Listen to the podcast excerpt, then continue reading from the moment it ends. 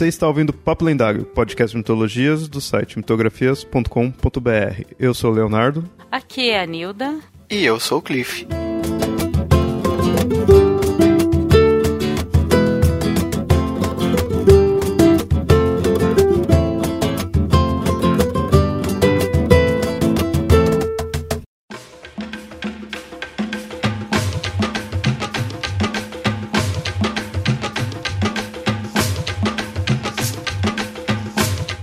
Nascidos da deusa, a deusa criadora, a deusa africana. Com suas cosmogonias particulares, os povos africanos nos apresentam uma nova forma de encarar os mitos, de encarar nossas origens. Viemos da África, seja pela história, seja pelos mitos.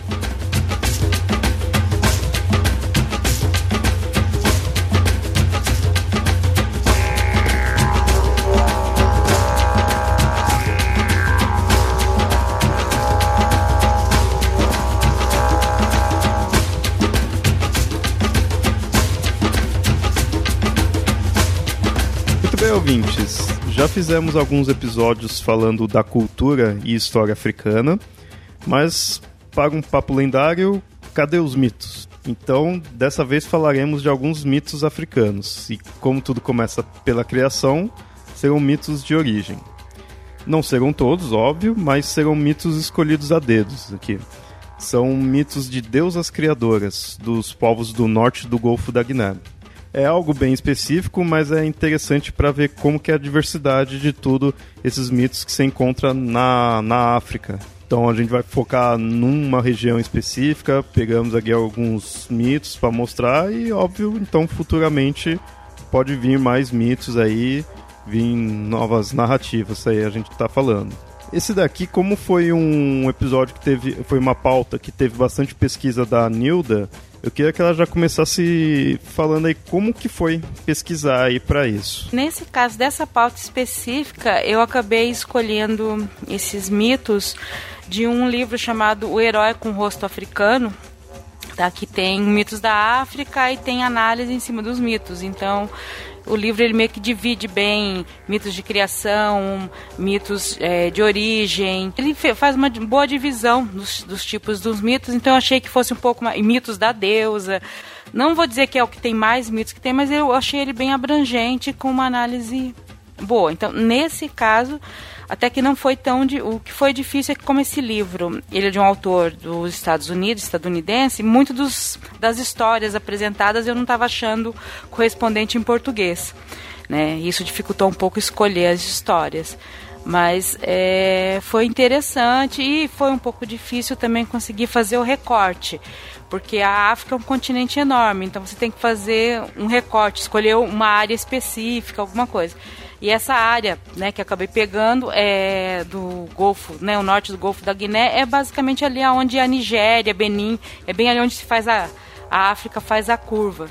Mas é uma região bem interessante culturalmente, é uma região da onde vieram vários africanos para o continente americano, então a gente vai achar algumas, é, digamos assim, algumas coisas bem conhecidas e outras não, né, ali nessas histórias. E qual é o nome do livro do autor, então, para deixar registrado? É o Herói com Rosto Africano, Mitos da África, do Clyde W. Ford. Ah, legal. Então já fica também a indicação aí do, do livro.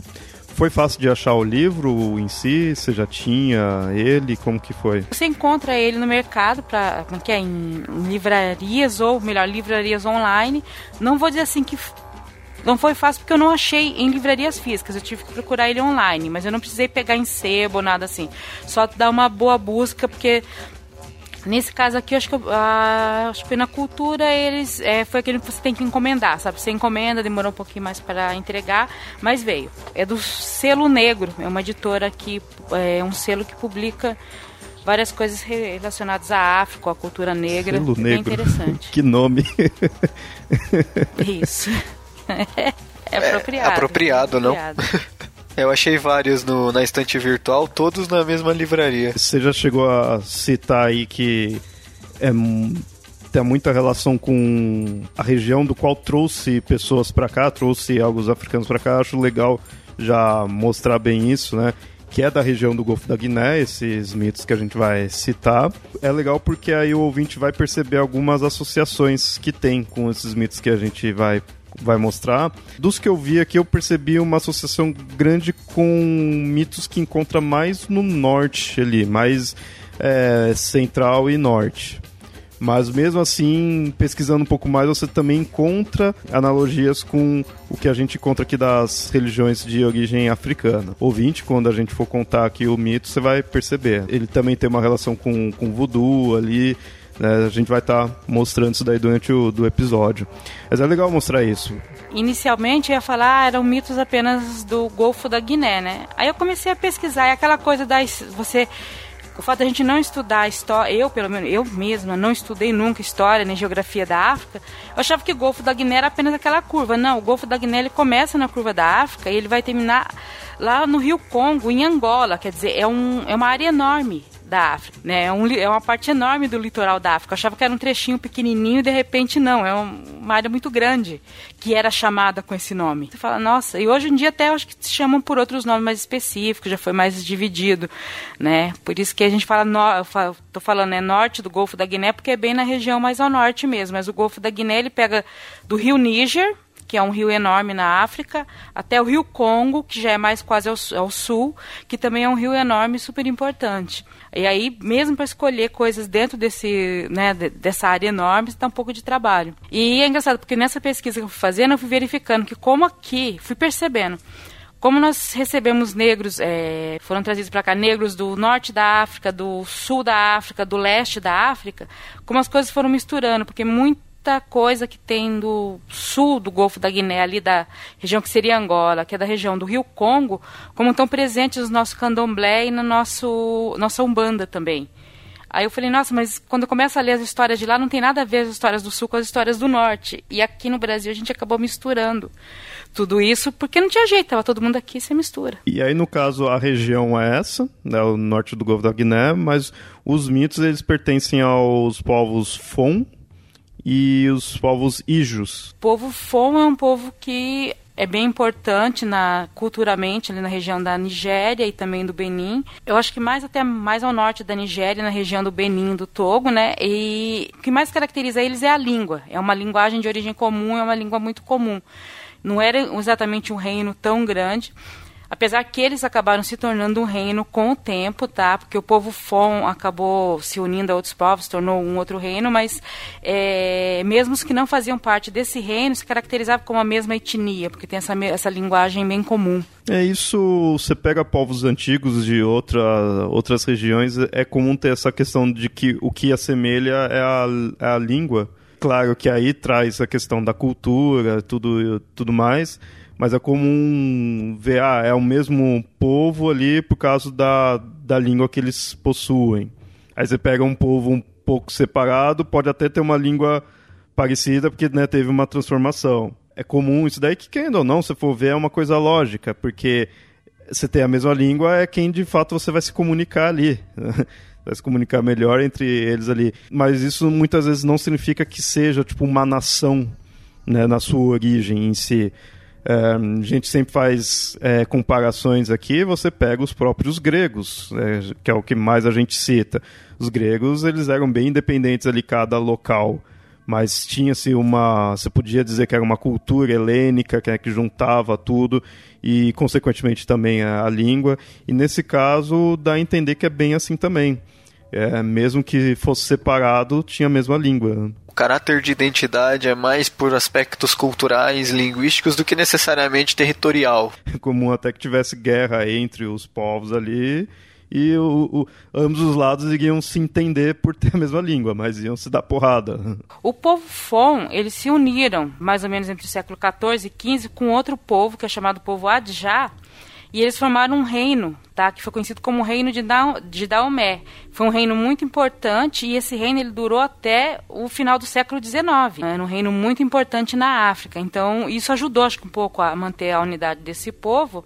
Mas como no caso do outro povo que a gente vai contar a história, o povo Ijo, o povo Ijo também sobreviveu e ele não, nunca foi um reino é, unificado como foi o caso do povo Fon. E é engraçado porque você pega algumas coisas você vê estátuas, você vê roupas, você vê joias, você vê todo um, um, um contexto desse povo, né? E como eles lutaram para permanecer, é, para continuar sendo um reino independente Tá? Isso necessariamente, não necessariamente eram lutas é, de guerras, às vezes eram negociações políticas mesmo com ingleses, holandeses, portugueses, para eles continuarem sendo um reino unido, isso até o final do século XIX. Começo do século XX já não foi possível, mas eles conseguirem se manter. Aí nem Daomé mais existiu, que você falou que foi até o século XIX. Não, porque quando os, os europeus sentaram numa sala lá na, na Europa, pegaram uma régua e dividiram a, a África, entendeu? Eles chegaram com metralhador e tudo e desfazendo tudo quanto era reino. O reino de Daomé foi derrotado pela França já quase, quase no século XX. De fato, quando você começa a pesquisar a história da África um pouquinho mais a fundo e ver, ver o que de fato foi ocorrendo, Daomé eu acho que é um dos primeiros nomes que você começa a, a escutar. Não é um nome comum a quem, tipo, quem não tá nem aí, né, ali com a história, que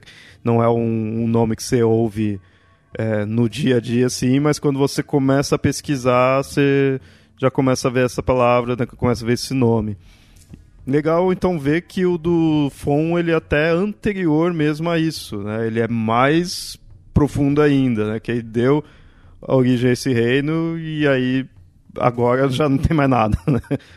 Isso que é interessante, ó, não tem mais nada, né? Se for ver, não tem mais os, o Fon como era anteriormente, não tem o reino de Daomé, só que requisitos da cultura da religião, como a gente vai ver aí, a gente encontra aqui, encontra na América do Norte, é, Beprov de lá né, ainda tem também. Então você vê que requisitos culturais e culturais engloba a religiosidade vai se mantendo. Esse é sempre o, o ponto mais difícil de você apagar totalmente. Você pode mudar o nome, mudar o território, né, passar a régua ali, fazer novos territórios, mas a cultura em si do povo sempre vai ter um, um requisito. Eu não vou dizer com certeza, mas muitos desses povos da África ainda se identificam como povo, povo assim. Eu sou o Fon, o Ijo e o, ou o Yorubá, porque como a ocupação da África, a imposição da, da cultura europeia na África foi no século XX, aconteceu realmente no século XX, eles ainda conseguiram manter muito da, das suas tribos. Se perdeu muito da cultura, mas ainda aquela característica de que eu sou da tribo tal ou da tribo tal, é, ou do povo tal, ainda se manteve. Então eles ainda têm muito isso, que é uma coisa complicada que acaba gerando os europeus, quando é, não vou falar só europeu, mas ocidentais às vezes querem fomentar guerras por motivos econômicos, conseguem manipular essas tribos por causa de inimizades. Sim, é só, é só lembrar do caso dos Tutsis e dos Hutus em Ruanda, por exemplo, que né, estão basicamente em guerra civil. Em parte, se for analisar, tipo, é um é um nacionalismo extremo, porque ele está dentro do próprio país. Mas por que ainda eu, eu vejo isso como um certo nacionalismo? Porque tá dentro daquele país, então você vê, ah, tipo, uma guerra civil, só que ele tá defendendo o que ele considera a tribo dele, né? O povo em si dele. Para ele, ele tá sendo nacionalista ali, mesmo que brigue com alguém que tá dentro do mesmo país. Né? É, dá até pra fazer uma divisão entre eles são nacionalistas, mas não necessariamente patriotas de uma pátria que talvez foi uma pátria que foi formada na mesa, numa mesa de reunião, mas o, o sangue deles, os traços éticos, a identidade de nação, que é bem mais anterior, é uma coisa que está prevalecendo.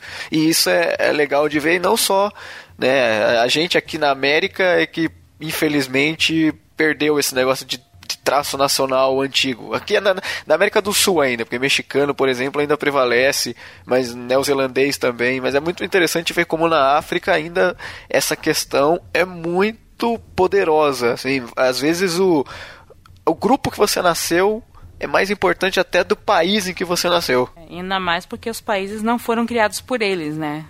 Não saiu de uma, de uma negociação, mesmo que fosse povo diferente, mas povo diferente que entrou num acordo, se diria que é um país formado por eles. Mas na África, a maioria dos países não foram criados pelos africanos, né? Então, fica difícil você é, defender o país é, antes de defender a sua tribo. Você acaba defendendo a sua tribo, né? Ou sua etnia. E o reino de Daomé, hoje em dia, é mais ou menos o Benin. Só para quem quiser ficar mais por dentro. É que na verdade quando foi fundado era a República de Daomé. Aí depois mudou o nome para Benin por causa de uma baía que tem ali no, na região sul. O outro povo que a gente citou aqui é o povo Ijo. Eu não sei se o certo falar é Ijo ou Ijo, tá? Me perdoem a pronúncia, realmente eu não, não sei como pronunciar. Mas eles são da de, do delta do rio Níger, mas assim para o lado ao sul de, desse delta. E é um povo que é pescadores, eles eram produtores de sal e comerciantes. Há teorias de que eles eram, na verdade, eles vieram da, mais da região mais da selva e foram por algum motivo expulsos e acabaram indo parar nessa região. Então só sobrou para eles pescar, produzir sal e comerciar. Quando Leonardo comparou com, com povos é, da Grécia, eu falo que eles são muito parecidos um pouco isso, porque eles tinham várias cidades-estados, que tinham, cada cidade-estado tinha um chefe centralizador.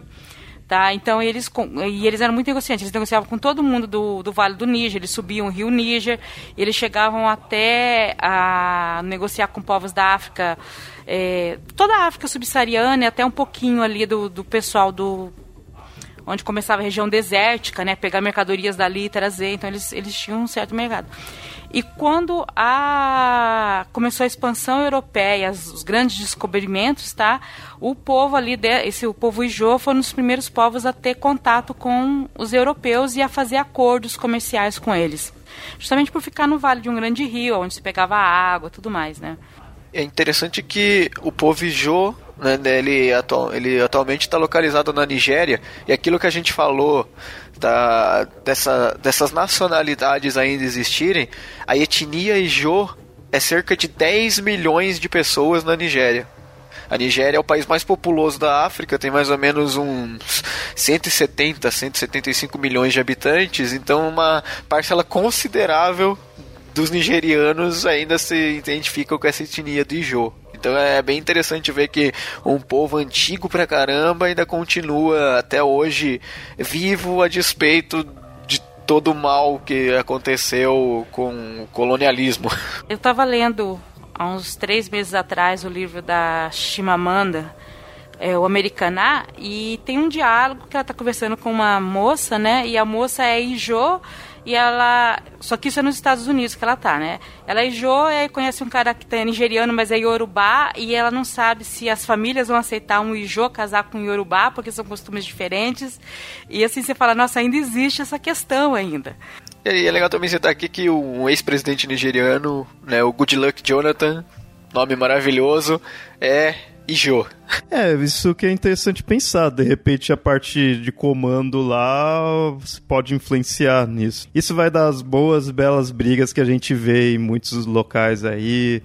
Muitas coisas de Oriente Médio passa por algo assim. Então, sabe-se lá o que, que isso pode dar de problema. Né? Na Nigéria, pelo que eu li, ainda existe um certo, assim, digamos, estranhamento cultural no, na convivência, mas em termos políticos eles conseguiram superar isso, né? Não, não existe guerra entre as etnias, mas ainda é aquela coisa do, um, sei lá, acho como seria como um judeu tá casando com um protestante, dependendo do caso, as famílias, né, não, não aceita bem, é uma coisa que a sociedade não consegue entender. A Nigéria, pelo menos atualmente, é um país, pelo que eu li, que está razoavelmente bem estruturado, como conseguiu, né, se estruturar como país e essas coisas tribais. Existem conflitos, mas não chegam a virar guerras. Já tiveram, mas não, pelo jeito conseguiram é, diminuir esse conflito. Nessa questão, sim. O principal da Nigéria é o Boko Haram, mas o Boko Haram tem motivações completamente diferentes.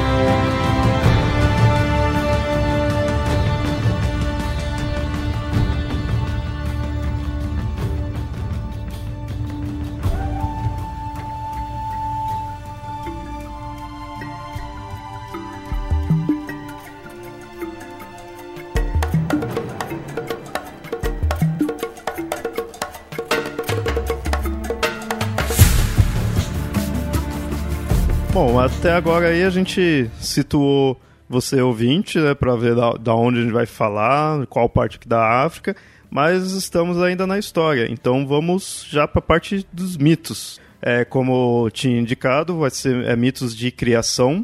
Eu tinha é, acho, dito que seria mitos de criação de deusas, mas nesse daqui primeiro a gente já vê um certo porém. Não deixa de ser de uma, de uma deusa, mas tem um certo porém. É, no caso, esse mito aqui é relacionado a Nana Buluku e o Aidawedo, que é do povo Fon. No princípio havia Nana Buluku. Era ao mesmo tempo deus e deusa. Mau veio de Nana Buluku. Era uma pessoa, mas tinha dois rostos. O primeiro era de uma mulher, cujos olhos pertenciam à lua. Esse rosto adotou o nome de Mau. O segundo era o rosto de um homem, cujos olhos pertenciam ao sol, e ele adotou o nome de Lisa. Mau governava a noite e Lisa governava o dia.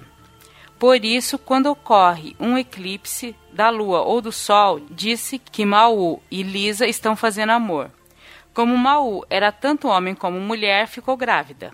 Mau Lisa é a deusa criadora. Quando fez o mundo, tinha ao seu lado a serpente servidora Aido Ruedo. A serpente levava-a na boca a todo lugar. Não se sabe que o mundo já existia, só sabemos que a terra foi a primeira criação, porque o mundo é como uma cabaça, só se põe a tampa por último. É interessante a dicotomia, né? A dualidade Deus, Deus ao mesmo tempo, Sol, Lua. Né? Tem tem alguns parâmetros, assim, a primeira coisa que me vem na cabeça quando eu falo dessa dualidade é a, divindade romana lá, o Janus, que era o deus de dois rostos, então é, é bem interessante isso. E a própria questão da serpente também, os, se eu não estou enganado, não sei se são os polinésios ou os povos da Oceania lá, da Nova Zelândia, da Austrália, que também tem no mito de criação uma questão envolvendo uma serpente. Então é legal como as coisas andam assim, né? Tem outros mitos aí que também tem serpentes lá perto do. na época da criação, né? Em certo Gênesis, né?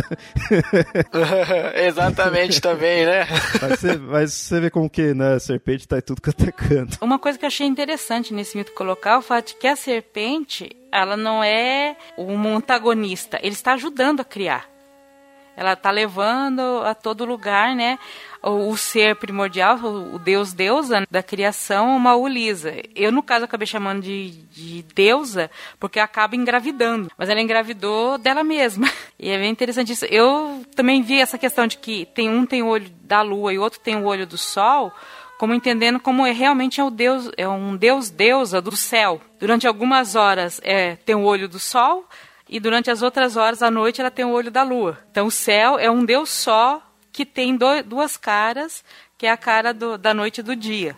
Esse nome até, Maulisa, e aí no caso essa entidade, é, se encontra em, em outros povos, em povos aqui da América, trouxeram essa entidade, você encontra em outros povos ali na África também, e aí até fica essa questão, querendo ou não, é, um, é uma entidade hermafrodita. Tem alguns povos que eu sei que não considera bem isso. Nesse mito que a gente está pondo, mostra-se dessa forma, mas aí tem alguns que vai mostrar, não, era de fato um homem. Eu não sei se tem algum que põe que era de fato uma mulher.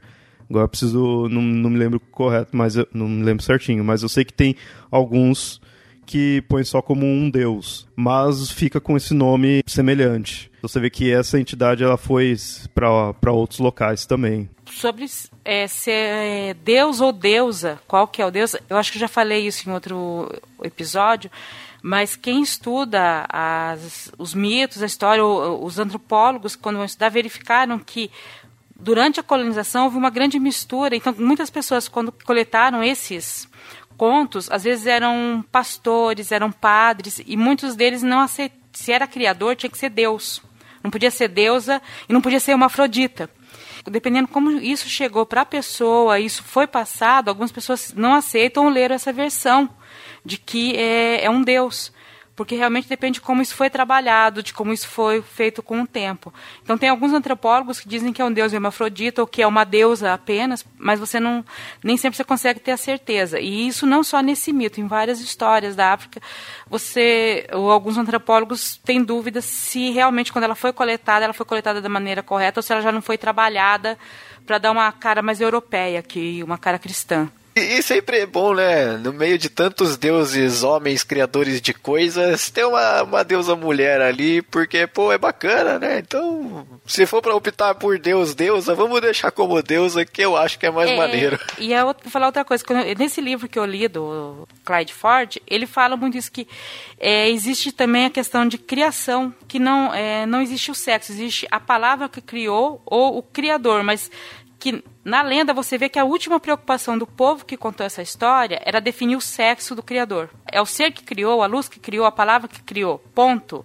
Sabe? Não, não tem sexo. Sexo começa a ter as criaturas que ele cria. Que, sinceramente, eu acho. tem um, um que é mais lógico, sabe? Porque, querendo ou não, a gente vai se basear nisso de é homem ou mulher porque a gente reflete a nossa cultura, a nossa raça, né? a nossa espécie. Aí sim, mas se você mesmo até encontrar outras espécies que não se prende a isso, de ter dois sexos, é comum, né? Falando na, dentro da, da biologia. Então, você pensar uma criação vindo de um ser, independente do que seria, eu acho que tem uma certa lógica, porque ele não é humano. Para mim, eu, eu acho que faz, um, faz sentido. Não tem, não tem problema nisso. Né? É, a própria questão de gênero para algo que está além do humano, às vezes não é importante. Teoricamente, se é um deus ou uma deusa, sei lá, todo poderoso, pode ser um homem, uma mulher, um patinho de borracha que não faz diferença. As deusas até, é, saindo um pouco da ideia, mas as deusas, se for ver, ainda faz até mais sentido do que você colocar Deus por questão de, da, da, da ideia da maternidade. Não à toa, fazendo uma digressão, a gente tem um quadro muito famoso que se chama Origem do Mundo, né, do Gustavo Colbert, que nada mais é do que um nu feminino das partes íntimas. Então faz todo sentido que seja que seja uma deusa. Continuando a história agora, a gente vai perceber principalmente a importância da serpente, né? Por onde fosse a criadora, ai do ruedo ia junto. E é por isso que a terra é como ela é. Ela se curva, serpenteia, tem lugares altos e lugares baixos. Isso se deve ao movimento de ai do ruedo, onde Maú e Ai do Ruedo descansaram há montanhas, porque as montanhas foram feitas pelos excrementos de Ai do Ruedo. E é por isso que, se, que encontramos coisas preciosas nas montanhas. Então as montanhas é cocô de serpente gigante. Isso é muito legal, cara. Isso é muito legal. E, e, e, as pedras preciosas e ouro que você encontra são os excrementos da serpente. É o milho que ela comeu, né? Porque o milho é o que fica. ah, continuando a história, quando a terra ficou pronta, Maú achou que a terra tinha muito peso. Havia coisas demais: árvores, montanhas, elefantes e tudo mais.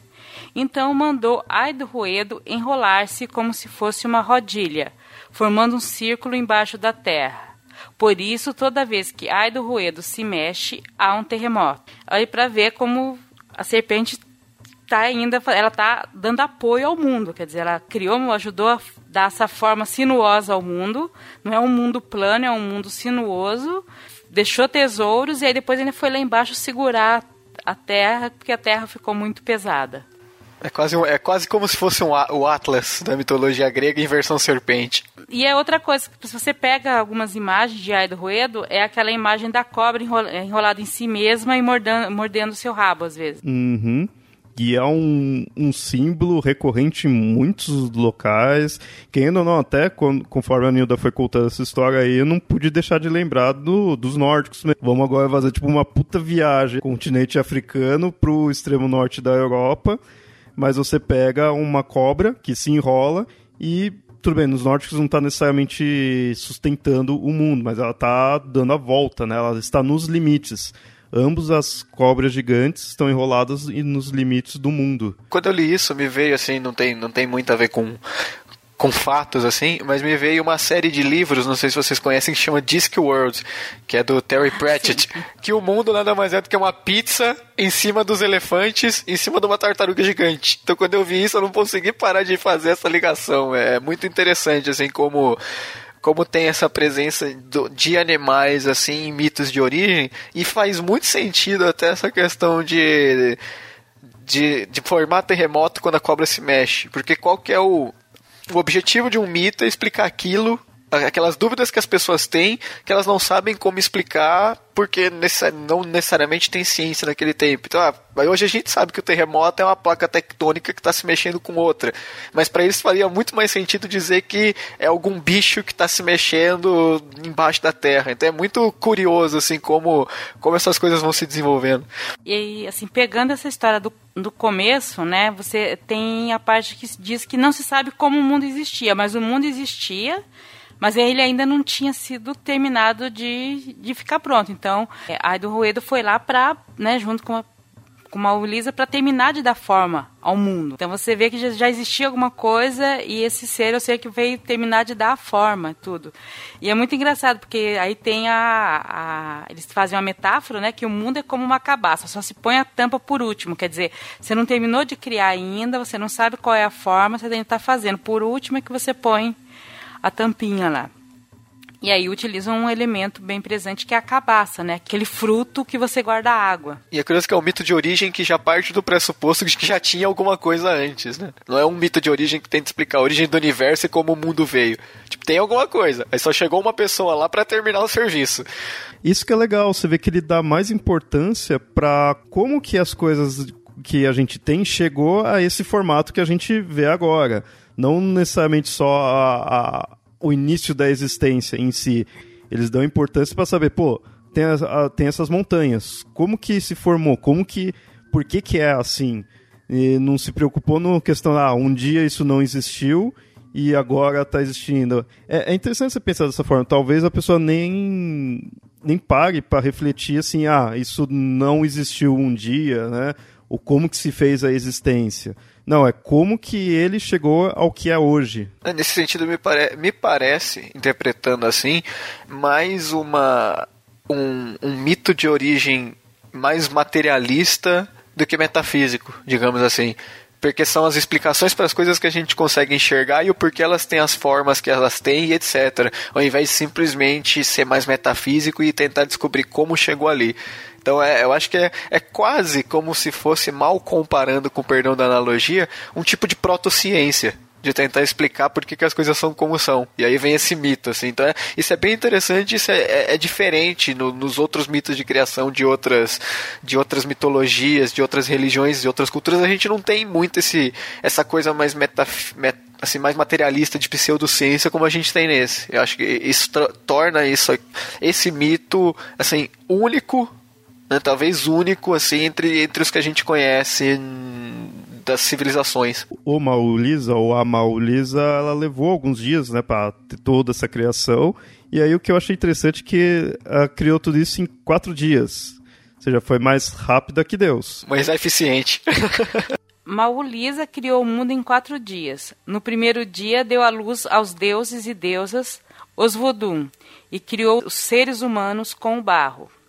No segundo dia, tornou a terra habitável para a vida.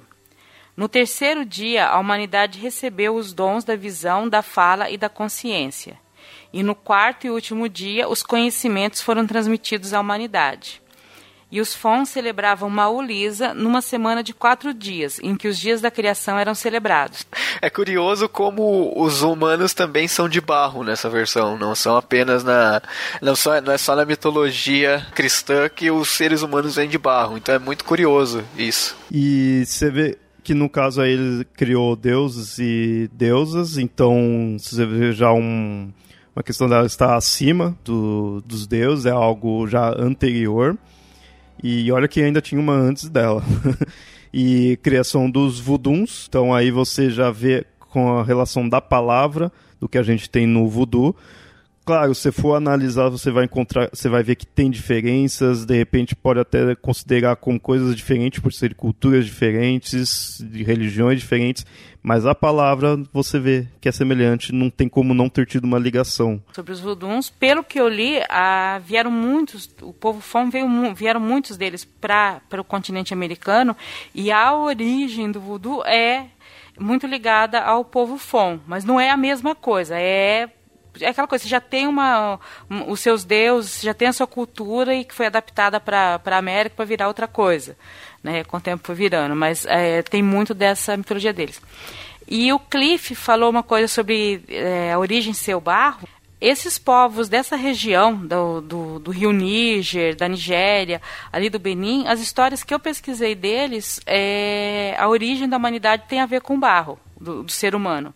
O ser humano é moldado de barro, tanto aqui como dos Ijo e dos Yorubás também. Né? Os Yorubás, um dos orixás também pegou um barro para ajudar a moldar o ser humano. Sim, uma coisa que a gente pode partir assim de para compreensão da, da gênese dessas, desses mitos é que, assim, estudando historicamente, agora, ao viés da ciência histórica, normalmente as sociedades elas pegam elementos nos quais elas estão inseridos para criar a mitologia delas. Então, por isso que a gente tem, sei lá, animais sagrados, são animais da fauna local. Então, um, sem nenhum embasamento, assim, apenas uma suposição, por ser uma sociedade, talvez, que esteja muito presente em costas de rios, talvez o barro seja justamente daí, né? Da terra molhada. Como o rio é muito importante, a vida, a vida vem da água, então talvez dê para fazer essa ligação para tentar compreender o porquê da presença do barro né, nessas, nessas mitologias. Eu posso até estar errado, se algum ouvinte, alguém né, puder saber mais a fundo, eu ficaria agradecido de saber se eu estou falando alguma porcaria ou não, mas me parece razoável fazer uma suposição desse tipo. É, e querendo ou não, os primeiras é, coisas que os humanos em si foram construindo também em muitos locais foram a coisa da cerâmica tudo foi foi isso né? Foi modelando objetos a partir do barro. Eu acho que o ser humano sempre percebeu isso daí que o barro é algo modelável. Você pode construir algo a partir daquilo joga isso pro, pro nível superior você põe que os deuses modelam o ser humano a partir disso né? Barro tem muitas formas e qualquer coisa que você faça do barro, depois seque o vaso, né, a cerâmica depois é, é durável, pode durar décadas se você cuidar direitinho e não deixar cair, dura muito, quer dizer, é uma coisa bem resistente, que fica totalmente diferente do que era o original, né? Porque o original é uma coisa mole, depois que você molda e deixa secar, é, vira outra coisa. Ou seja, para eles, nós também somos primos do tijolo, é igual parte abraâmica. E outra coisa que eu achei interessante daqui, no último dia, eu vi que foi essa ideia de o conhecimento foi transmitido à humanidade. É, eu achei legal isso, porque, que não, mais uma vez, comparando com parte abraâmica, a gente tem o ser humano com conhecimento, mas muitas, muitas vezes, quando é analisado, é visto que foi junto com, com a expulsão de Adão e Eva, e tem toda aquela coisa assim de ser uma certa punição, conseguiu o conhecimento, mas sofreu uma certa punição com isso. Nesse daqui, pelo que eu vi, não, não teve nada disso, foi um, um dom mesmo. Né? Ele deu-se o dom da visão e da fala, mas o conhecimento também foi um presente, não, não foi algo ruim. Isso daí você encontra também em outros. Nos gregos também tem, não é o conhecimento que se põe ali, mas a questão do Prometeu, da, da história do Prometeus que ele dá o fogo para a humanidade. É, é sempre isso daí. Vem algo para os humanos, eles conseguem algo, mas com isso sofre uma punição. Tipo, não era, os deuses no fundo não queria que eles tivessem isso. Aqui aparentemente os humanos foram criados e até que estava ok, né? Eu até queria perguntar isso para Nilda. Você chegou a encontrar se mostra alguma punição para a humanidade nesse dessa cultura? Não, não achei. Não achei nada referente a, a, a isso. Quer dizer, o, o, Deus quis criar, os deuses que, quiseram criar o mundo e criar a humanidade. Não é uma questão de punição. Isso aqui. Não sei se é alguma algum posteriormente há alguma história que explica porque os deuses não continuem aqui não não achei nenhuma história nesse sentido. Mas é, não é punição. O Deus está criando o ser humano, criou a visão e transmitiu conhecimentos para ele sobreviver. Quer dizer, ele não criou um ser para ficar aqui feito besta sem saber o que fazer. Né? É, a humanidade ela tinha sua característica né, específica e, e tem ela aí. Agora eu tenho assim, eu acho interessante como nessa história não há punição pelo conhecimento, Deus transmite o conhecimento e a serpente não é punida. A serpente ela não é ruim, a serpente ela é o que ajuda a criar e que está ali. Quer dizer, é, é, bem contrário aos conceitos que nós temos abraâmicos, né, da, da cultura abraâmica, que a serpente é ruim e uma das coisas que ela é ruim é porque ela trouxe o conhecimento. Ela, ela não trouxe, ela instigou a se comer a, o fruto da árvore da vida, né? Então, é, você ter o conhecimento não é ruim. E a serpente não é ruim. E nos gregos também tem isso da, da serpente não, mas da do dragão, né, daquela árvore. Uhum. Indo até um pouco mais longe na reflexão, é, isso me lembrou que, assim, quando eu sempre pesquiso da, da África e principalmente quanto, quanto mais, assim, primitivo, quanto mais primordial é o povo, tem mais essa ideia dele se ligar ali com a natureza. Até falar, se ligar e não se religar. Agora você pega as religiões, já vem nesse conceito do, do, do religar, e você pega, por exemplo, o abraâmico, do qual houve-se essa punição do instigado pela serpente, e aí o homem é banido, e então se separa. Aí precisa, agora, agora a gente está indo atrás de se religar com, as, com a divindade. Nesse caso, por não ter essa punição, não ter isso, você não precisa desse religar. É uma coisa que eu sempre pesquiso. Eu vejo que o religar ele é algo mais recente. Porque se você for pegar as que são mais primitivas, eles eram aquela ideia de estar ali junto, de fato, com a natureza. Você não precisa necessariamente se religar. Você vai ter os deuses, vai ter o, tudo ali ao seu redor. Além disso, eu vejo que que nem aqui tem a, ele mostrou que foi criado os deuses e deusas e foram os vuduns também, ou seja, outros seres que tá ali do qual a gente tem contato. No você pega as daqui do Brasil com matriz africana tem isso daí, você pega no voodoo mesmo no Haiti, na, na América, tem isso de ter as outras entidades ali, não não mesmo divindades, e você tem a conexão. Você não fica se religando com algo separado, não, mas está tudo ali no mundo tá cada um no seu lugar, né? mas tudo se conecta. Você não foi separado, você não foi banido. E claro, no voodoo daqui do, Haiti, do haitiano, na América, na América como um todo, né? se põe a relação com a África. Né? O mais perto de se religar a algo seria com a África, porque aquele valor que se dá aos antepassados, por eles terem noção que vieram de lá. Isso, no caso, num mito africano em si, não necessariamente teria mas mesmo assim você encontra as, as, os valores aos antepassados. É uma coisa que eu vejo que a gente tá meio que perdeu, né, isso. Nas religiões que eu conheci da África, pouco que eu li, e das religiões brasileiras, né, e, e afro-brasileiras, que é no caso da, da Umbanda, não tanto da Umbanda, mas da, do Candomblé, o, a questão dos antepassados, o respeito aos idosos, é muito forte, é muito forte, bem mais forte do que se tornou em outras religiões, porque no cristianismo você tem isso em teoria, mas na prática atualmente não é. E talvez explique também né, essa coisa de não ter esse fato do religar, porque você de fato nunca se desprendeu e do culto aos idosos, o porquê o conhecimento é uma dádiva e não uma e não algo proibido que traz uma punição. Talvez pela própria lógica dessas dessas religiões né, africanas, isso isso seja mais claro, assim, que o conhecimento é sim uma dádiva. Talvez por isso que sou, sou esquisito pra gente que está numa lógica completamente diferente, mas faz todo sentido se for ver que que é tão natural para eles quanto respirar ou andar sobre o chão. Então, não haveria por que ser punido por isso. E você tinha falado que tinha encontrado uma variação desse mito, e óbvio, é, mitos com suas variações é, é, é, o que dá o ar da graça da, das mitologias. Mas o que, que, mudava nessa variação que você encontrou? Tá, ela era um pouco mais simples. Nana Buluku basicamente se confundia com Maulisa. Não existe, não existe Maulisa. Ou então Maulisa é, são filhos gêmeos de Nana Buluku, mas que não tem tanto a ver com a criação.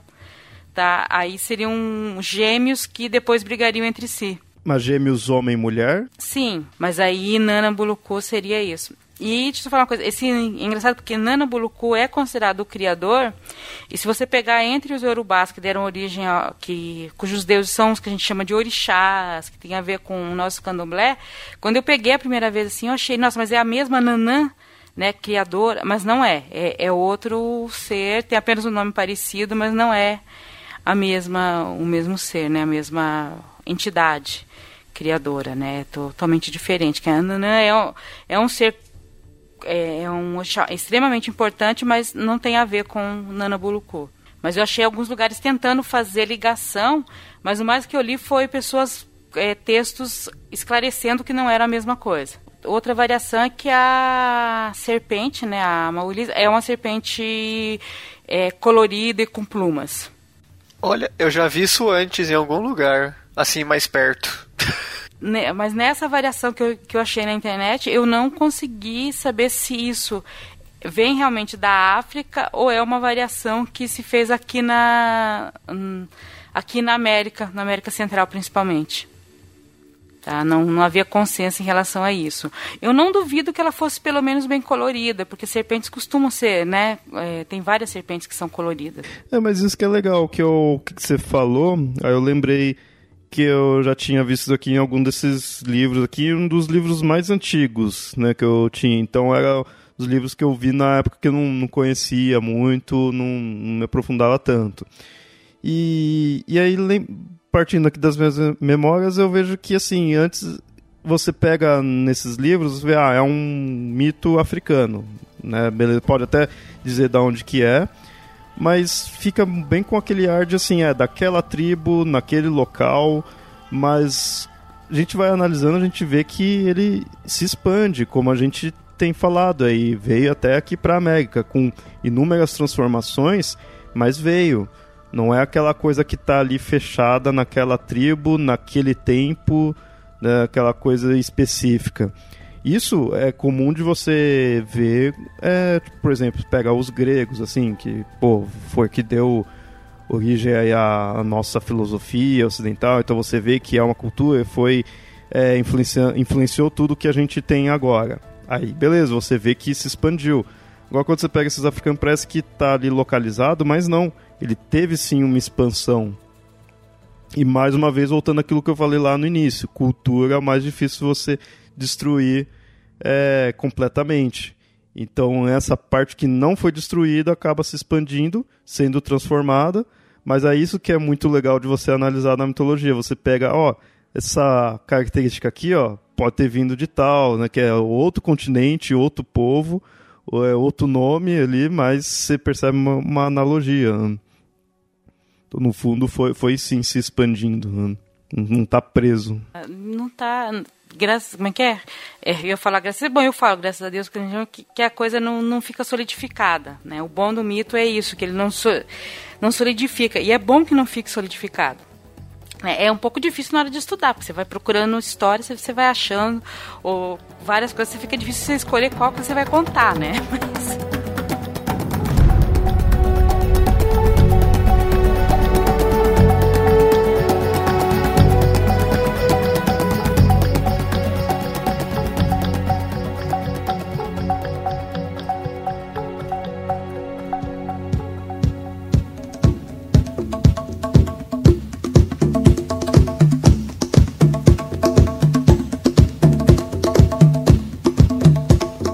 E agora o próximo mito de criação que a gente tem é o dos Ijos. E ouvinte também eu aviso que eu não sei se é pronunciar assim, mas azar. Eu tô falando Ijos. Vocês sabem de quem eu tô falando, então pronto. Toda a história anterior eu contei e eu não sei se eu li os nomes corretamente. Posso ter errado totalmente. Eu pronunciei W como V, pode ser que seja como U, ou, e tem lugar que eu pronunciei como U, pode ser que seja como V, eu não sei. Os, os ouvintes que saibam FOM Uh, corrijam, por favor. e esse mito de criação dos Ijos, como que é, Nildo? É, esse, esse já começa bem do nada, né? Na vasta eternidade do nada, algo despertou e o tempo foi criado. Numa fração de segundo, o céu e a terra foram formados, e uma tempestade de raios enviou à terra a mulher criadora, o Woyenge. Não havia coisa alguma na terra, nem vida, nem vento, nem movimento, nem nada. Mas havia um campo imenso, e nesse campo havia uma cadeira, uma mesa enorme e uma pedra plana chamada Pedra da Criação. Cara, que, olha só que, que legal, tipo, não, não tinha nada, nem inventava. Uma cadeira já tinha. Tipo, é, é, muito legal. É, tipo, é, o escritório, é o escritório de um arquiteto, praticamente, né? a pedra chama Pedra da Criação, você vai colocar o papel lá e vai começar a fazer seu projeto. Né, uma cadeira e uma mesa para fazer a criação. é prático, né? Eles pensaram, eles pensaram no conforto do, do criador, bem prático. da criadora, né? Porque. Ah, sim. É, que, ó, é engraçado porque vem a mulher criadora, o Owenji, ou eu tô falando Owenji, mas pode ser pronunciado de outra maneira, mas eu realmente não sei como não tinha nada, mas tinha a salinha dela. Né? Então... Continuando aqui a história, há quem diga que nesse campo também se erguia uma enorme árvore iroko. Ioenge juntou um punhado de lama e sentou-se na cadeira, porque ela não sabia o que mais poderia fazer, e, em seguida, colocou o barro sobre a mesa e os pés em cima da pedra. Com a lama, ela moldou e formou muitos bonecos. Depois que terminou de fazê-los, colocou-os sobre a pedra da criação, entre seus pés, e soprou no rosto dos bonecos, um por um. E ela perguntava: Você gostaria de ser homem ou mulher? Conforme as respostas, elas lhe davam os órgãos reprodutores de sua escolha. Os vários bonecos foram colocados em fileira sobre a mesa, e então ela perguntou o que cada um deles gostaria de fazer no mundo. Um por um, os bonecos escolheram sua tarefa, e Wenji concedeu essas coisas a cada um. É uma deusa bem democrática na hora da criação. É, eu gostei dessa parte, né? Tipo, você quer fazer o quê? Você quer ser o quê? Tá bom. É bem legal isso. e eu quero só aprender aqui a parte da, do quão aleatório é você ter a mesa, a cadeira e tudo mais e uma árvore. Então, é, faz muito... que eu gostei disso, né? Batesse o sol, ela ficava debaixo da árvore. é conforto, né? Apesar que não é qualquer árvore, é uma árvore iroko. E isso no, nessa região, na Nigéria, faz muito sentido, assim, os Yorubás também têm uma reverência a essa árvore que eles chamam de árvore Iroko, que é uma, é uma árvore sagrada, onde, perto de onde você enterra os mortos, onde você leva os recém-nascidos, várias coisas desse tipo, assim. E só que isso é uma variante da história, nem sempre aparece na história que existe essa árvore. E eu vi que a, manteve também a ideia do barro, né? criou aí do barro, textos daí. E outra coisa que também se assemelha ao abraâmico aí, que teve essa ideia do sopro, isso muito do conceito abraâmico você, você ouve, né? Disso daí. Claro que em outros mitos, outras mitologias também tem essa ideia do, do sopro divino de dar a vida, mas legal que isso daí também se manteve. Do sopro da vida, é, ela é bem recorrente nas mitologias, né? Mas é, é porque realmente se percebe que enquanto você está respirando, você está vivo. É uma analogia bem razoável, que o ar traz vida, né? Bom, vamos lá, vou continuar a história. Então Yoenji perguntou a cada um com que tipo de morte eles retornariam a ela. E dentre as doenças que afligem a terra, cada um escolheu a, su a sua. A todos esses desejos, Yoenji disse: Assim seja.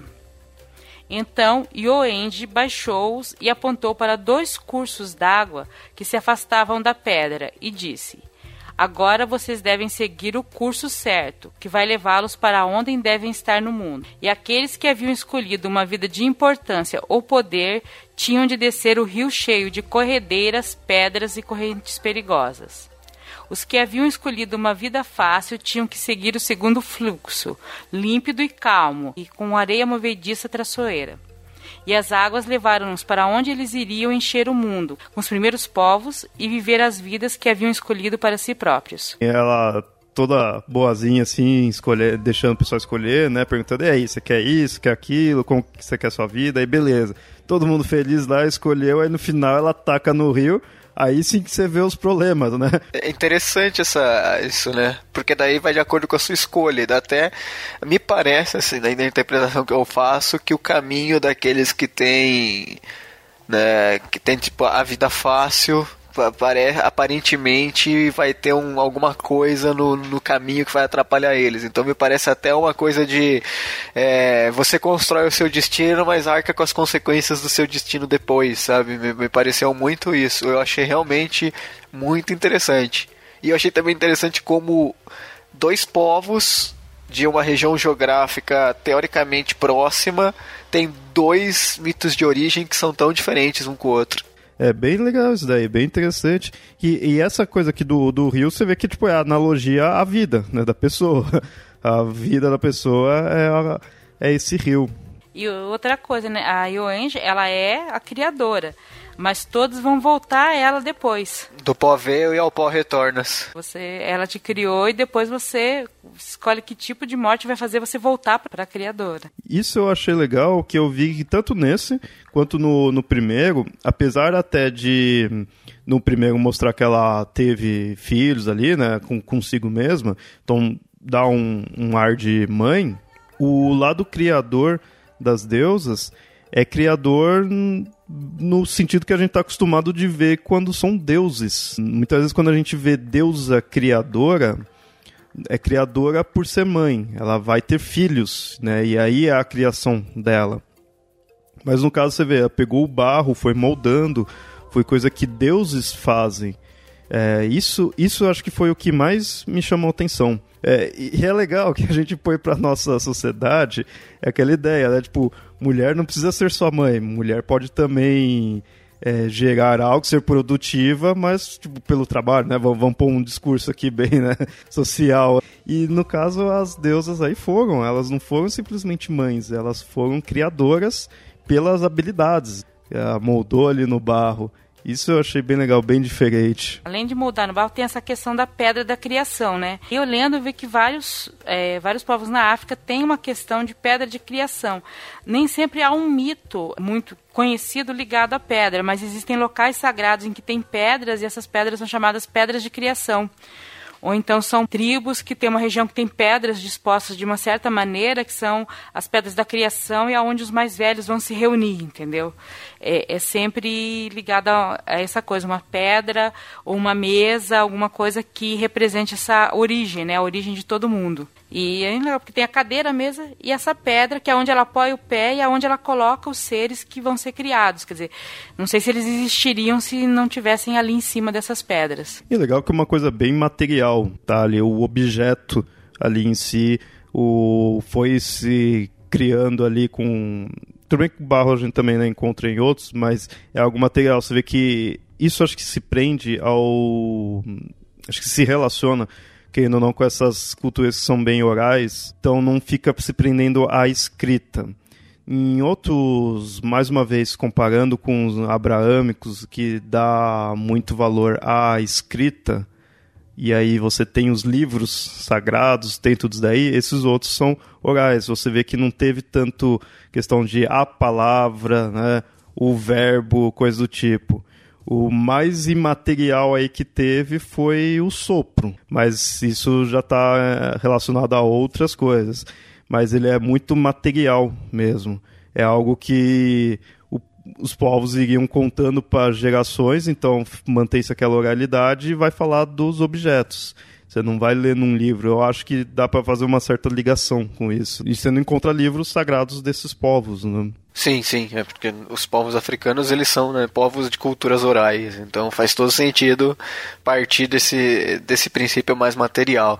Mas é que eu acho interessante que enquanto no primeiro ela é mais material no sentido de explicação de fenômenos naturais, é, e meio pseudocientífico, esse daqui é material no sentido de que a vida toda veio de coisas materiais, veio de uma pedra, veio de uma mesa, tem a presença de uma árvore, mas que no cerne desse, dessa lenda é em si uma coisa metafísica. Você não está explicando nenhum fenômeno natural, você simplesmente está dizendo a origem do universo. Então é legal que cada um tem o seu o seu nível de, materiali de materialismo, de materialidade, só que cada um trabalhando de uma maneira diferente. Enquanto um trata os fenômenos naturais, as coisas materiais que você enxerga, o outro material está ali, mas está tratando de uma coisa mais metafísica. Eu achei muito interessante essa, essa comparação entre os dois. Esse até com esse segundo, com essa questão do rio, eu vejo até um que é meio poético, né, assim, de certa forma. Né, para mostrar como que é a vida da pessoa, né, as escolhas dela, que daí a gente tinha citado. Né? Já dá aquela explicação, né? Você quer ser importante, vão te jogar pedra, você vai passar por um monte de problema. E se você não, se quiser uma vida quieta, tudo bem, mas você pode ter é, essa areia movediça te puxa para baixo, né? Quer dizer, é uma vida muito calma, mas se você não tomar cuidado, essa vai vida afundando. calma demais também, você vai, pode te afundar, uhum. né? Te, levar, te levar lá embaixo. Quer dizer, a vida tranquila demais também tem seus perigos. Me parece até um certo discurso uh, moral, talvez, nessa questão da escolha da sua vida. Né? Tipo, beleza, você quer, você quer ser importante? vai lá, você vai apanhar e tal, você vai ter se você quer ser tranquilo, beleza, seja tranquilo, supere ali que tá bom. Não sei até onde, mas me pareceu bem. uma coisa bem moral, né? Do, do de talvez, sei lá, dignificar aqueles que têm uma vida mais fácil, por exemplo. Bom, eu quando tava nessa fila aí que é apenas um boneco de barro, eu escolhi ser podcaster, né, pra ela. Então vamos ver qual rio que ela me jogou aqui. Mas acho que até os podcasters têm rios diferentes. Posso voltar para o início da história? Que a gente tá, o, Cliff estava falando isso, que é muito metafísico, muita coisa, mas é muito engraçado porque assim, começa na vasta eternidade, do nada, algo aconteceu o tempo foi criado. Tipo assim, teve o Big Bang. Hum, sim, verdade. Pois né? é. E aí já formou o céu e a terra, e aconteceu. E essa deusa criadora, ela vem pra terra por um raio, quer dizer, cai um raio e ela cai junto aqui para criar o mundo. Isso que eu ia te perguntar, quando você pesquisou aí, não mostrou nada de algum ser anterior a ela? De fato, tipo, vem assim, que, nossa, eu achei bem interessante isso. Boa parte ali das coisas foram criando, né, o tempo, tem já é enviado para a Terra, tudo foi formado, meio bem do nada mesmo, né? Eu achei interessante isso daí. Eu não achei muito mais histórias dos Ijos. Para falar a verdade, eu tive até uma certa dificuldade para localizar esse povo, né? Ijo ou em alguns lugares chamamos chamados Ijaus, tal, para localizar eles. Eu não achei mais é, muitas outras histórias deles que poderia talvez ajudar a justificar a origem dos raios, trovões. Eu não achei essas histórias. Eu não achei elas em português. Provavelmente elas devem, em inglês, talvez você ache numa quantidade um pouco maior. Né? Ainda mais que é da, da Nigéria. É, essa região atualmente é a Nigéria, né? É, é um país de língua inglesa atualmente. A, além das línguas locais, a, tem a língua inglesa. E talvez você ache, mas eu não achei muito mais coisas além disso, explicando, explicando isso do, do que Deus, que é o Deus da tempestade, do raio, provavelmente deve existir alguma coisa nesse sentido, mas eu não achei. Tá? O que eu achei foi essa criação, e a criação não é nem do, do mundo, é a criação da humanidade, né? como a humanidade surgiu. E, e isso é interessante, que nessa região, pelo menos da, da Nigéria, é, do Benin, Togo, Nigéria, essa região da, do norte né, da, do Golfo da Guiné, é, você tem o Deus que criou tudo, ou que é o rei de tudo, Aí ele tem filhos, ou então deuses que ele criou, e esses é que vão criar outras coisas. E não existe um Deus que criou tudo sozinho. Você tem o Deus que criou a mata, o outro que criou a, a, a, os animais, ou um que criou as montanhas e o outro que criou os humanos. Né? É difícil você ter um Deus só que criou tudo isso. Né? Tem a história anterior que a gente contou, a deusa é, criou tudo isso, mas ela já era foi uma criação de um deus anterior. E aí ela também criou outros deuses, e esses outros deuses, pelo que a gente lê, eles que cuidam da fauna, da flora, dos rios, quer dizer, eles que podem não ter criado, mas são os responsáveis por essas coisas. Né? Então é bem interessante, porque não, não, não é uma criação única. Ou se é um que criou, ele é, cria outros deuses para cuidar daquilo que ele não vai ficar lá cuidando das árvores, dos bichos, não, que, né, terceiriza esse, esse, esse, essa coisa. Mas, né, mas independente, assim, nunca é uma coisa... É, um, um, só, sabe? É tudo coletivo. Tem que ter vários para aquilo funcionar, senão não funciona. O que também pode ser explicado pela, pela estrutura religiosa da, das, das religiões africanas, né? Que é mais, é mais coletivo e menos individual. É, que não puxa pro politeísmo. E essa era uma das dificuldades, inclusive, de encontrar mitos assim de criação na hora que fui selecionando, um que fosse que eu pudesse dizer como um mito de criação que também abrangesse a humanidade ou coisas do nosso ver, porque você pode achar, você acha muitas histórias de como que o elefante surgiu junto com a, sabe, com a cobra, tal, mas é, às vezes já tem seres humanos no meio ou coisa do tipo.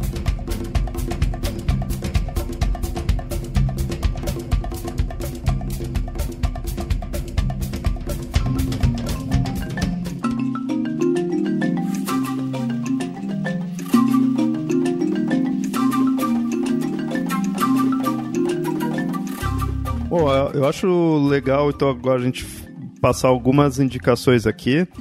Né? Vou pedir aí pro pessoal aí mostrar da, da onde pesquisou, né? A Nilda aí, o Cliff, se tiver alguma indicação também. Já que, querendo ou não, isso daqui são coisas que merecem uma certa pesquisada mesmo, né? Não, não é algo tão simples de, de encontrar. Então, Nilda, você tinha já falado que isso daí foi bem baseado naquele o herói com rosto africano, mas Isso. Quais outros? Procurei alguns sites na internet e também me baseei muito no, na história geral da África para procurar sobre as culturas dessa região. Agora eu vou ter que procurar aqui, depois até te passo qual livro desses da história que tem mais coisa, mas é o História Geral da África, que fala dessa região da Nigéria, que fala sobre os Fons, que fala sobre o reino de Benin e o reino é, de Daomé, que a gente falou. Né? E lá tem várias coisas sobre a cultura também, você procurando no, no História Geral da África. Até, é engraçado que é um livro que eu estou lendo, mas que, é, que eu não, não leio na ordem que ele está escrito. Ele, eu leio ele na ordem que eu estou precisando. Eu, se não me engano, é o quarto livro já, quarto ou quinto livro da, dessa coleção que já tem esses povos. Né? E aí você tem sobre coisas que foram encontradas, sobre a cultura deles, religião. Dentro... É uma coleção maravilhosa esse livro. É muito bom. Não tem as histórias em si. Eles mencionam, engraçado, porque é bom, porque às vezes eles mencionam a história. Tipo, ah, porque tinha a lenda de tal coisa. Você não acha a lenda, mas já te dá um parâmetro para o que, que você vai procurar. Sabe? Por causa do Deus tal. Aí você, ah, tá, vamos atrás, né, disso. E você, Cliff? Mostra aí o que você tem para indicar e já gostaria que você aproveitasse e fizesse aí seu jabá aí, e se tiver mais alguma consideração final. Fica à vontade. Bom, primeiro queria agradecer o convite de novo. É muito bom gravar com vocês. Eu fico realmente lisonjeado, agradecido e honrado de estar aqui. Né? Gostei muito. E eu separei aqui algumas coisas que não necessariamente tem a ver com esses povos específicos, mas que tem a ver com, com religião, cultura e mais a parte geográfica. Primeiro, para quem quiser saber mais sobre a composição do, da Nigéria, tem o podcast Fronteiras Invisíveis do Futebol, o número 7, que fala sobre a Nigéria. Basicamente fala sobre futebol, mas usa o futebol para explicar como funciona, como funcionam os países, então fala um pouquinho sobre a sobre a Nigéria, os povos, como funciona a diferença norte, sul, tal. É, eu queria indicar dois quadrinhos que também falam sobre religião, não necessariamente sobre esses mitos que a gente falou agora, mas que são o Orixás do Orun Awaye, que é, é do Alex Miri e do Caio Majado, e o Orixás o Dia do Silêncio. Os dois são, são uma série, são muito bons assim, explicam de uma maneira bem, bem interessante. Ainda sobre Orixás, tem um desenhista chamado Hugo Canuto, que pegou e fez uma releitura daquelas capas clássicas da Marvel, dos Vingadores, do Capitão América, tal que o Jack Kirby desenhava, e colocou orixás no lugar. Aí tem um monte de capa assim que ele aparentemente está fazendo um projeto para fazer um quadrinho disso, alguma coisa. Então quem puder apoia esse projeto, que parece bem interessante. E por último, quem quiser saber mais sobre a cultura e a história, também, por que não, aspectos religiosos de vários povos africanos, a revista de história da Biblioteca Nacional, é, número 125, vai estar como julho de 2016, mas é a última que saiu, que chama, tem como chamada de capa Poderosa África, um continente de reinos e impérios. É, então fica aqui a minha dica e para quem quiser me ouvir mais, não falando sobre esses assuntos, falando sobre outros assuntos que dizem mais respeito à cultura pop em geral. Eu faço parte do plano9.com.br. A gente tem um podcast chamado Capivariando, onde a gente fala de filmes e quadrinhos e música Capivaras. e capivaras, exato. Onde a gente fala sobre esses assuntos de cultura nerd, mas sempre puxando é, para um lado mais social e, para não dizer, esquerdopata da história, certo? E é, eu também faço parte do tiurude.com.br, que é um podcast de cultura pop mais voltado para o humor, o que significa que não leve a sério as coisas que a gente fala lá, porque a gente não tem embasamento nenhum. Mas então, quem quiser, tem lá o Capivariando e o Urudcast, plano9.com.br, tiurude.com.br. Uma vez mais, muito obrigado pelo convite é, eu fico muito agradecido. É, a gente que agradece aí, brigadão mesmo. Vai estar todos os links aí no, no post.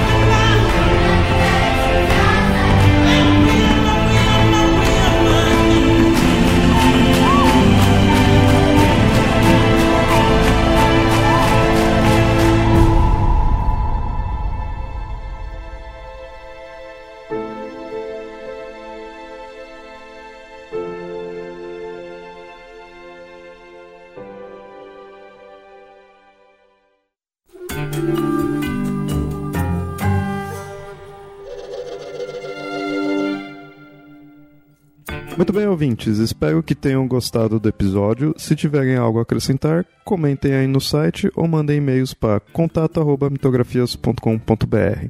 E nos sigam nas redes sociais, mitografias ou arroba papo lendário no Twitter. E curta a nossa página, facebook.com barra papo lendário. Apoiem o Mitografias pelo Padrim, padrim.com.br barra mitografias. Seu apoio é muito importante e é o que nos ajuda a manter o site e o podcast. E até mais.